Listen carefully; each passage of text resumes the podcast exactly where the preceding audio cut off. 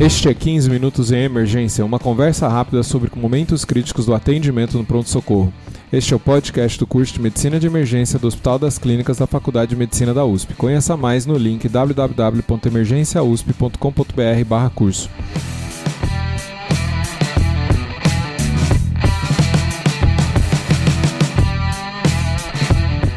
Eu sou o Dr. Júlio Marchini. Está aqui comigo Dr. Diego Amoroso. Ele é especialista em medicina de emergência pelo Hospital das Clínicas da Faculdade de Medicina da USP. Ele é diretor da Associação Brasileira de Medicina de Áreas Remotas e instrutor do Advanced Wilderness Life Support e ele é médico em Fernando de Noronha. Tudo bem, Diego? Tudo bem, Júlio. Obrigado pelo convite aí. Tudo bem, tudo bem. Vamos falar um pouquinho sobre medicina de área remota, que é uma das minhas áreas favoritas aí na medicina de emergência. Excelente, né? Esse é o episódio 74, né? E especificamente a gente vai falar de medicina de mergulho. Ô, Diego, quando a pessoa. É, né, imaginando aí o nosso ouvinte aí, é, aluno, residente, qual a frequência, quando que alguém vai se deparar com algum acidente de mergulho? Então, Júlio, acidente de mergulho tem um espectro grande de, de de patologias aí que a gente pode conversar. Eu vou falar um casinho que eu tenho certeza que muita gente pode se identificar numa situação como essa. E é claro que a gente que vai para o meio do mato, vai mergulhar, vai acampar, vai subir montanha, a gente não deixa de ser médico em nenhum momento, né? Então, se, o seu grupo souber que você é o médico do grupo, você sempre vai ser o médico do grupo, independente de ter sido contratado para isso ou não. Então, vamos supor que você está aqui em Fernando de Noronha, Aí está fazendo um mergulho de batismo, veio para a ilha, pô, ilha fantástica, tá zerando Covid, veio fugir do estresse da cidade grande. Aí você fez seu mergulho de batismo, teve aquele, aquela instrução de 15 minutinhos ali. Enquanto você está lá em cima, já fez o mergulho, tirou bastante foto, está lá em cima só esperando o resto do pessoal subir para a água, que geralmente são dois mergulhos, né? O pessoal avançado faz mais um mergulho depois, enquanto você está lá. De repente você vê uma movimentação estranha, aí vê que está pessoal meio preocupado, acontecendo alguma coisa, de repente sobem com um mergulhador da água e colocam no chão do barco. Você vê esse mergulhador gritando de dor, gritando, urrando de dor. Ele fala que a dor é principalmente nos joelhos e no ombro dele. E ele está meio confuso, está meio torporoso, e você olha a pele desse mergulhador, está toda vermelha, vermelha, vermelha. Muita gente vai olhar para aquele cara e vai falar: Meu Deus, o que, que eu estou fazendo aqui? Eu preciso chamar alguém que entende desse negócio. Isso é um caso clássico, clássico de doença descompressiva. Doença descompressiva grave, né, pela apresentação. Então, nesse momento, o que a gente faz? A doença descompressiva, só para fazer um highlight aí, assim, você vai afundando, afundando, você começa a acumular bastante nitrogênio, né, conforme aumenta a pressão parcial, aumenta a pressão lá debaixo da água. Quando você sobe, se você faz uma subida que não, não respeita as suas paradas de descompressão, né, parada de descompressão a gente faz para justamente tirar esse nitrogênio do, do corpo. Se você não respeita isso por algum motivo, por algum acidente lá embaixo, enfim, e você tem que subir rápido, essas, esse nitrogênio ele se expande. Então imagina que ele se expande tanto dentro da articulação, na pele, dentro do sangue, que vai embolizar para a cabeça, fazer um, um déficit focal agudo. Então, o que, que a gente precisa fazer? A gente precisa recomprimir e lavar o nitrogênio. Então, você está ali naquele momento, a primeira coisa que você tem que fazer é oferecer oxigênio para tentar lavar esse nitrogênio do cara um pouco semelhante do que a gente faz com a pré-oxigenação da intubação. Né? A gente tem que denitrogenar o pulmão, é basicamente isso que a gente vai fazer. Então procura o seu barco de mergulho, tem que ter um cilindro de oxigênio, oferece esse oxigênio na maior FI possível para esse paciente. Então vai ligar ali no talo se você tiver bastante oxigênio, ou se não tiver, liga pelo menos a 15 litros ali, vai tentando racionar até você chegar em algum ponto e tem que tirar esse cara daí, né? O tratamento vai ser câmera hiperbárica. Então você vai ligar lá para a hotline da Dan que é o a Divers Alert Network. Todo barco deve ter o contato da DAN para fazer o resgate para o ponto de câmera hiperbárica mais próximo possível para recomprimir essas bolhas. Aí você vai oferecer uma pressão, recomprimir esse paciente para voltar ao estado líquido do nitrogênio, para ele conseguir lavar esse nitrogênio pelo pulmão. Então, se você está num batismo aqui em frente de Noronha, acontece uma coisa dessa, vai fazendo isso, chama a gente que a gente vai buscar esse mergulhador ali na, na, na praia para a gente trazer ele para o hospital também. Então, doença descompressiva é uma, das, é uma das doenças mais assim, interessantes do mergulho e pode acontecer no mergulho, mas também pode acontecer, por exemplo, numa perfuração de metrô em São Paulo.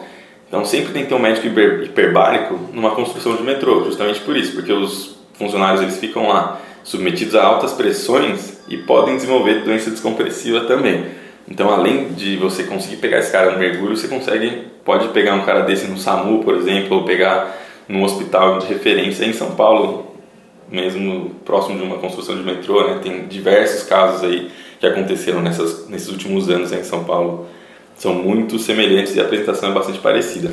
Então, basicamente, vai, vai acontecer quando a, a subida do paciente ela está sendo muito rápida, né? E esse, é, esse nitrogênio que solubilizou na, na, na, volemia do paciente, ele não está sendo eliminado. Né? O, o, essas pausas de descompressão é basicamente é isso. Né? O, é, aos pouquinhos está re. É, tá, o, o, nitrogênio está voltando a ser gás, mas é sendo eliminado aos poucos no, pelo pulmão. Exatamente. Você vai continuar respirando e dá o tempo correto de acordo com. Você vai subindo, né? Então ele começa a ser eliminado pela respiração, ele começa a ficar menos comprimido dentro do seu, do seu corpo. Você consegue lavar esse nitrogênio pela respiração. E para isso você precisa fazer algumas pausas. O mergulhador ele usa um computador que ele vai dizer qual o tempo de pausa, em qual profundidade você precisa ficar para ir lavando esse, esse nitrogênio. Então, quanto mais fundo você for, mais tempo lá no fundo você ficar, mais nitrogênio você vai ter para lavar antes de subir, né? Só que de repente, imagina que você toma uma mordida de um tubarão. Um exemplo, um exemplo ruim, né? que eu adoro tubarão e não, acontece isso não. Mas imagina que acontece alguma coisa lá embaixo. Sei lá, você prende o barco, o braço no naufrágio, rasga o braço, precisa subir. Putz, o seu braço está sanguinando lá embaixo, você precisa subir, só que precisa descomprimir. Por algum motivo você teve que subir rápido. Então, ou então por algum motivo você, por exemplo, você de repente levou vários cilindros lá para você fazer essas pausas de, de recompressão. Só que aí você perdeu esse cilindro, você não tem ar suficiente para ficar lá embaixo e precisa subir. Então é uma situação trágica, né? A gente tem que imaginar que com a logística correta a gente vai prevenir que isso aconteça, mas pode acontecer. Era até levar mais oxigênio. Exato. É, é complicado, e uma né? situação muito comum que acontece também, muito comum, né? A doença compressiva já não é comum, mas das causas de doenças compressivas são mergulhos repetidos. Então o mergulhador mergulha um, dois, três dias seguidos, faz um mergulho de profundidade, um, dois, três dias, aí naquele mesmo dia faz um mergulho noturno. Então aquele nitrogênio que nem lavou ainda do último mergulho começa a acumular com o nitrogênio seguinte, seguinte, seguinte, e isso acaba hum. deixando o, o mergulhador que deveria respeitar um, um, tempo de descompressão maior, ele acaba pensando só de mergulho a mergulho, né, mergulhos separados, e acaba somando o nitrogênio e não consegue lavar tudo. Por isso que o ideal é você usar o mesmo computador em todos os mergulhos e ficar com esse computador enquanto você estiver ali nos próximos dias, enquanto você estiver na superfície, continuar usando ele porque ele vai calculando quanto que você está conseguindo descomprimir, mesmo na superfície, né? É como se fosse uma dose acumulada, então. Isso, exato. Entendi. E toda a clínica é devido a esse nitrogênio virar gás dentro, do, dentro dos vasos é, e você ter isquemia aguda nas diferentes partes do Exatamente. corpo. Né? Que, que eventualmente vai ser trágico se for no cérebro, né? E tem uns exemplos bem esdrúxulos, assim, de pessoas que ficaram com como se fosse um enfisema subcutâneo generalizado mesmo pela expansão das bolhas, né? Tem algumas fotos aí pela internet, acho que um, teve um acidente no, na Costa Rica, se não me engano, o cara ficou assim, parecendo um sapo de tão grande, cheio de bolha na pele. Porque onde está esse nitrogênio, ele vai expandir, né? E quanto mais nitrogênio, mais expansão Exato. você vai fazer. Agora, eu acho que você falou um negócio interessante e eu acho que isso é importante, né? De, das, a, dos acometimentos, das complicações do mergulho, esse não é o mais comum, né? Não é, ainda bem que não é o mais comum, né? E o que mais que existe? Quem trabalha em, em cidade de praia, sei lá, Santos, Guarujá, quem trabalha em cidade de praia, que tem ponto de mergulho, vai acabar se deparando hora ou outra. Fernando de Noronha, né? Todo dia, todo, ainda mais cidade com turista, que turista adora se meter em, em acidente de mergulho. Então, se você trabalha nesses locais, você vai, hora ou outra, se deparar com alguma dessas patologias que eu vou falar, que são patologias relacionadas ao aumento do volume do, do ar, mesmo aquele volume que já é naturalmente que já fica dentro do seu corpo naturalmente, né? por exemplo, aquele ar que é acumulado dentro do seio da face, aquele ar que é acumulado no pulmão, enfim. E eu vou separar, só para fazer uma separação didática, de três tipos de acidente de mergulho que vocês podem se deparar. Então, tem os acidentes de mergulho decorrentes da descida do mergulhador, do fundo e da subida. Então, da descida, o que, que acontece? Sempre levando esse conceito, né, de que o ar ele vai diminuir o volume dele conforme você aplicar mais pressão. Então, quando você coloca aquela máscara de mergulho e vai descendo, descendo, você precisa ir soltando ar pelo seu nariz para preencher a sua máscara. Por isso que a máscara de mergulho inclui o nariz ali dentro, para você equalizar. Agora, às vezes você está tão nervoso, vem aqui para Noronha. Putz, eu tenho que fazer esse mergulho em Noronha porque todo mundo fala que é o melhor lugar do Brasil para mergulhar, só que você está ansioso, né? Está muito ansioso. Aí você esquece de soltar esse ar. Aí aquela máscara vai descendo, vai diminuindo o volume ali dentro, diminuindo e cria um vácuo lá dentro, né? Então isso vai começando a romper capilar do seu olho, romper capilar da face, fica cheio de peteca, fica com aquela máscara do Robin assim na cara. Tudo cheio de sangramento. E você nem percebe, porque não dói, né? É, são petecas. Aí quando você sobe, você vê que o seu rosto está cheio de peteca, cheio de hemorragia conjuntival. E como é algo quase assintomático, você só percebe quando sobe mesmo. Isso é um mask squeeze, né? o mask squeeze, barotrauma facial. Usando esse mesmo conceito de compressão do, do volume, a gente tem os barotraumas de orelha média também, que é uma doença da descida. Então, quando você está descendo, você tem que equalizar. O que, que significa equalizar? É você fazer uma manobra de valsalva. Você aperta o nariz, assopra o ar ali dentro e esse ar vai passar pela tuba ah, auditiva e chegar na sua orelha média, para justamente equalizar aquilo. Agora, se você vai descendo e não vai equalizando, não vai jogando ar lá para dentro, aquela quantidade de ar que já estava na orelha média, ela vai diminuindo de volume. Então vai diminuindo e vai puxando a membrana pânica, vai colabando ali a tuba auditiva e você cria um ambiente fechado com o ar que está diminuindo de volume. Então você começa a sentir dor, dor, dor, até uma hora que você faz tanta pressão negativa ali que você rompe o tímpano. Aí você sente um alívio da dor. Para de doer. Aí o que você pode sentir é uma vertigem ali debaixo da água, porque acaba entrando água numa temperatura menor dentro da orelha média, né? E esse é o barotrauma de orelha média. Quando você não equaliza na descida e acaba fazendo uma, machucando ali sua orelha média. A gente tem uma classificação de classificação de O'Neill, que vai de 0 a 2. Então, só para já saber como que você vai tratar isso, né? Então, só o tratamento do mask squeeze é basicamente expectante, fazer passar a maquiagem Agora, o tratamento do barotrauma de orelha média vai depender da classificação. Então, classificação zero é só disfunção tubariana. O paciente fica meio com o nariz entupido, não consegue equalizar depois que sobe. tratamento disso é só descongestionante sistêmico. Classificação grau 1, que já, já vira um barotrauma, né? É quando você repara que tem nível líquido ali na orelha média desse paciente. E uma classificação grau 2 é quando você tem ou hematoma ou rotura da membrana. Isso a gente vai ver na otoscopia do paciente. Né? Então, sempre que o paciente chega com queixa de mergulho, a gente tem que avaliar a otoscopia dele também. E aí, se você tiver rotura de membrana timpânica, além do descongestionante sistêmico, você vai colocar também amoxicilina com clavulanato. Vai fazer o clavulim para cobrir anaeróbio, enfim, de, de orelha média para e é um, uma antibiótico profilaxia mesmo. Você acaba usando por 7 a 10 dias. E essas são as doenças de descida, então, né? Uh, posso seguir para doenças do fundo, Júlio? Não, com certeza. Vamos lá. Então vamos lá. Doenças do fundo. O que, que acontece quando a gente vai afundando? A pressão ela vai aumentando a pressão parcial, a pressão que você que sofre em cima de você lá embaixo, né? A pressão que você é submetido quando você afunda, vai aumentando a pressão parcial de todos os gases que você está consumindo. E o que, que a gente consome geralmente quando está mergulhando? É ar comprimido. Então 21% de oxigênio, o resto basicamente nitrogênio. Com tanto nitrogênio assim comprimindo, acima de 30 metros ali de profundidade mais ou menos, existe uma a lei do Martini, que é uma equivalência de você tomar, ter tomado Martini com a sua narcose. Então, às vezes, nessa profundidade, você começa a ter uma concentração de nitrogênio tão grande que começa a te deixar mais torporoso, te deixar mais bêbado mesmo debaixo da água, como se tivesse tomado um Martini. E quanto mais profundo você vai, mais tempo você fica, mais você fica narcosado. E a narcose é uma coisa muito louca, porque você fica bêbado de verdade debaixo da água. Eu lembro aqui no meu último mergulho que eu narcosei, eu tava com a GoPro, aí eu desci, foi um mergulho que a gente desceu direto para 42 metros. Quando eu desci, aí você começa assim, ouvir aquela bolha de bolha de ar devagarzinho ali subindo, você começa a prestar atenção em coisas que você não prestava atenção antes, você vê as coisas mais brilhosas, uhum.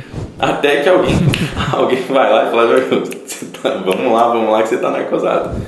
Então é bom você conhecer como é você narcosado, porque você precisa se reconhecer, precisa contar para os seus colegas aí que você narcosa, para não ficar ali pescando uma hora debaixo da água esquecendo que você está mergulhando, né? Então é importante fazer isso. Então é como se você tivesse bêbado mesmo. Quanto mais rápido você afunda, ou se você de repente já bebeu no, no, no dia passado, dormiu mal, tem vários fatores de risco para você narcosar mais. Mas a partir de 30 metros você já tem esse risco, que é de como se fosse uma intoxicação por nitrogênio. E aí a gente tem a intoxicação, então estou respirando dois gases, né? nitrogênio e oxigênio. Tem intoxicação por oxigênio também. Acima de 1.6, assim, a gente na superfície respira 0,21 ATA de, de oxigênio, pressão parcial de oxigênio. Quando a gente vai comprimindo esse oxigênio, eu vou aumentando a pressão parcial dele. Se essa pressão parcial passa de 1.6 ATA, a gente começa a ter toxicidade pelo oxigênio. Então isso precisa ser contado na sua programação. Se você mergulhar com 0,21, com 21% de oxigênio, acima de 40 metros você já começa a ter risco de intoxicação. Tem gente que vai para 60, 70 metros só com oxigênio. É um risco desnecessário de ser, de ser tomado, né? Porque aí você pode ter, por essa intoxicação de oxigênio, você pode ter crise convulsiva dentro da água, pode rebaixar, pode ter déficit focal, que são, é, que são as últimas coisas que você vai querer ter a 50 metros de profundidade, né? Então, a prevenção disso é fazer mistura de gases. Então, você tem mistura com outras concentrações de oxigênio, de gás hélio e de nitrogênio que você pode usar para evitar a narcose, é, que é o trimix, o nitrox, enfim, outras concentrações de, de, de, de gases que você pode usar. Aí são cursos específicos para mergulho de profundidade, né? E mais ou menos todo mundo é exposto a isso, Diego? É, ou tem pessoas que têm mais tolerância, menor tolerância, ou depende é, do tempo e profundidade do mergulho? O tempo e profundidade são os principais fatores. Então, se você faz um mergulho superficial, você nunca vai narcosar. Você pode ficar lá muito tempo, você nunca vai narcosar. A profundidade, então, é uma condição obrigatória. Agora, o tempo de fundo também é importante. Quanto mais tempo você ficar no fundo, mais você vai narcosar. Mas tem gente que é mais suscetível também. Assim como tem gente que é mais suscetível a outras assim, doenças compressivas, enfim, a gente tem a suscetibilidade da pessoa, o quanto ela é suscetível àquilo por qualquer motivo e o quanto ela se expôs a outros fatores de risco, né? Às vezes ela está fadigada, está muito cansada, desidratada, bebeu muito, dormiu mal, tudo isso aumenta o risco de você narcosar e fazer DD também, doença descompressiva também. Então tem os dois fatores, né? O inerente à pessoa, que a gente só vai descobrir quando chegar lá embaixo mesmo, e tem os fatores que a gente pode prevenir, né, que é o que a gente tenta mitigar antes de mergulhar. Perfeito. E aí tem as doenças da subida. Quais são as doenças da subida, então? Tem aquele ar que você vai descendo, descendo, ele vai se comprimindo no corpo, né? Agora imagine que essa compressão está sendo feita dentro de um dente que você tratou lá três anos atrás, que tinha uma fissura que você não percebeu, e aquele ar vai entrando naquela cavidade do dente, entrando, entrando, você nem percebe. Na hora que você começa a subir, o ar começa a se expandir. Só que é muito mais difícil o ar sair do dente do que ele entrar, né? Então ele começa a se expandir, expandir, você fala, cara, tô com uma dor absurda de dente, só que tem mais 30 metros para subir, tem mais 20 metros para subir. Esse é o barotrauma de dente. É quando você tem uma, uma expansão do ar dentro do dente, seja por mau cuidado, seja por um dente maltratado, e na ascensão você acaba expandindo esse ar e rompendo, arrancando aquela obturação, aquele, aquela restauração que você fez e esse, eu vou falar para você que é um dos meus maiores, meus maiores medos no, no mergulho, que é uma, sei lá, coisa mais trágica. Não é muito pouco frequente, né? Mas por isso que eu estou sempre em dia com o dentista para evitar que isso aconteça. Basicamente o tratamento é fazer analgesia, encaminhar direto para o dentista, né? Mas a, o principal é profilaxia, você manter uma, uma regularidade com o dentista, com cuidado para evitar que isso aconteça. E o racional é muito semelhante com o trauma, para o trauma de seios da face. Então, isso você previne não mergulhando gripado. Então, se está gripado, não mergulhe. E vocês vão entender o motivo. Você tem a função tubariana, né, que a gente precisa para equalizar os seios da face, para equalizar a orelha média. Então, imagina. Mas difícil isso, hein, Diego? Imagina, o cara tem lá aquela uma semana que ele vai passar em Noronha. Pior que é exatamente isso. E justo na semana ele tá com a sinusite. Não, pior que é exatamente isso. E não vai poder mergulhar? Pior ainda do que Noronha, tem gente que paga um live a board, sei lá, no Mediterrâneo, vai pagar lá 30 mil dólares. É verdade. E chega naquela semana o cara tá gripado. O que que a galera, o que que a galera faz? Putz, toma descongestionante esse tempo, toma descongestionante é, nasal e tenta, e tenta, mergulhar. Qual que é o problema? Aí você enche o olho de... Enche o olho, não, enche o nariz de descongestionante. Aí beleza, dá aquele alívio, só que quando você está lá embaixo, você é submetido à pressão, as coisas mudam, e aí pode voltar a ter, ou então você faz até uma vasodilatação é, rebote no nariz, né? Então, se você não calcular exatamente o tempo que vai agir aquele seu descongestionante, você pode ter um problema muito pior, porque você tem uma, uma drenagem ótima descendo, que vai favorecer que o ar entre para os seus seios da face, e quando você subir, você perde aquela função de drenagem e aquele ar começa a se expandir dentro dos seios da face. Então, você imagina que você começa a ter epistaxe, você começa a sangrar para dentro da máscara, sangrar pela boca, porque aquele ar que estava aprisionado ali nos seios da face, eles começam, ele começa a se expandir e ele vai achar o caminho dele ali a duras custas, né? Ele vai começar a se expandir e tentar empurrar até achar um lugar para sair. Então, barotrauma de seio da face também é algo bastante temido aí. Prevenção, não mergulhar gripado. O tratamento descongestionante analgésico. Você pode fazer hemocinos, é bastante frequente que, que aconteça hemocinos quando, quando existe o barotrauma de seio da face. E só que é um dilema difícil, né?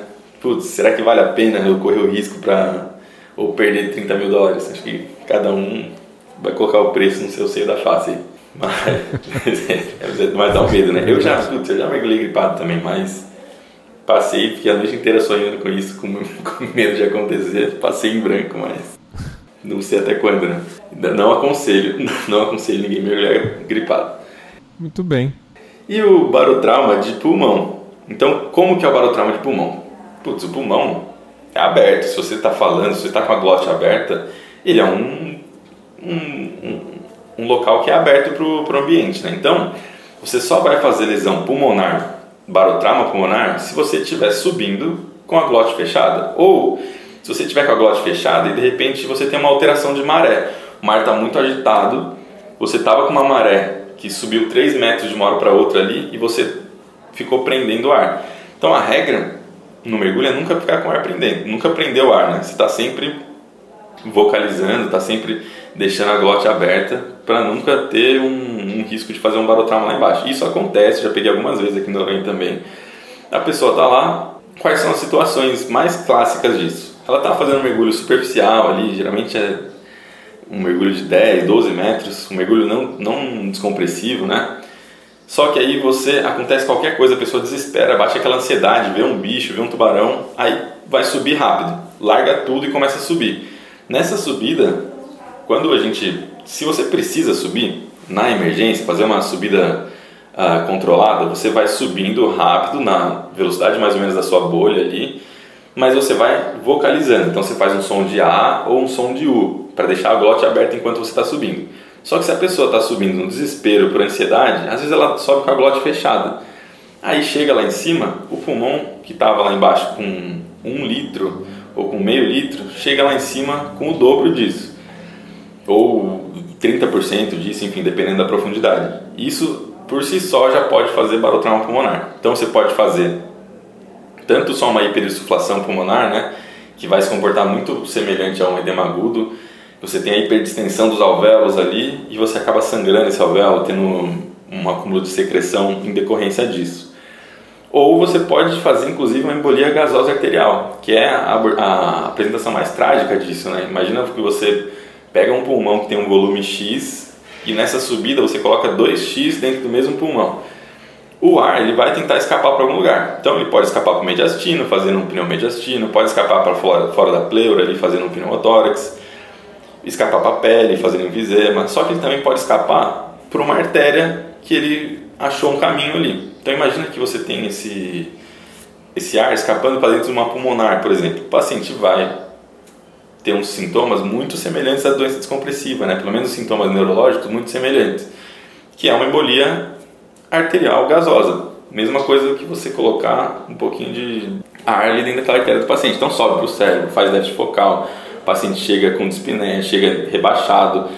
Isso não dá para a gente diferenciar de doença descompressiva, né? Então se o paciente chega lá em cima já muito ruim, a gente suspeita um pouco mais de embolia gasosa arterial. Agora se o paciente chega e vai evoluindo aos poucos para esse estado pior neurológico, a gente pensa mais em doença descompressiva, mas na prática é indiferenciável um do outro. A gente não consegue saber o que está acontecendo e o tratamento vai ser basicamente o mesmo, suporte, né? O paciente vai acabar sendo entubado, enfim. Você vai tentar oferecer a maior quantidade de oxigênio possível e vai tentar recomprimir esse doente. Colocar na câmara hiperbárica e tentar recomprimir esse paciente rebaixado. Tentar não, não recomprimir. Existe uma, uma linha que estuda recompressão dentro da água. Como que, como que é isso? Se eu tenho uma doença descompressiva, teoricamente, se eu colocasse, se eu, o problema foi eu expandir o ar, que tal eu voltar com esse cara para a água e recomprimir essas bolhas? Na teoria, naquela prova de física, parece muito simples, né? Você volta, a bolha volta para o mesmo tamanho. O problema é que você Ressolubiliza. então ressolubiliza, o cara ou ele vai diminuir o tamanho da bolha, vai voltar a ressolubilizar o nitrogênio. O problema é que eu não estou fazendo isso com uma caixa de, ar, de nitrogênio, né? Estou fazendo isso com uma pessoa que está rebaixada, que pode respirar lá embaixo, é, pode se afogar lá embaixo, né? pode estar rebaixado o suficiente para não conseguir respirar sozinho. Então é muito perigoso recomprimir esse paciente dentro da água. Eu teria que afundar esse paciente de novo, uma, depende para onde que ele, de onde que ele subiu, né? Mas pelo menos no mínimo 40 metros você vai ter que descer com esse cara. E descer com um cara rebaixado 40 metros debaixo da água não parece a melhor ideia do mundo, né? Então esse é, o, esse é o grande risco mesmo.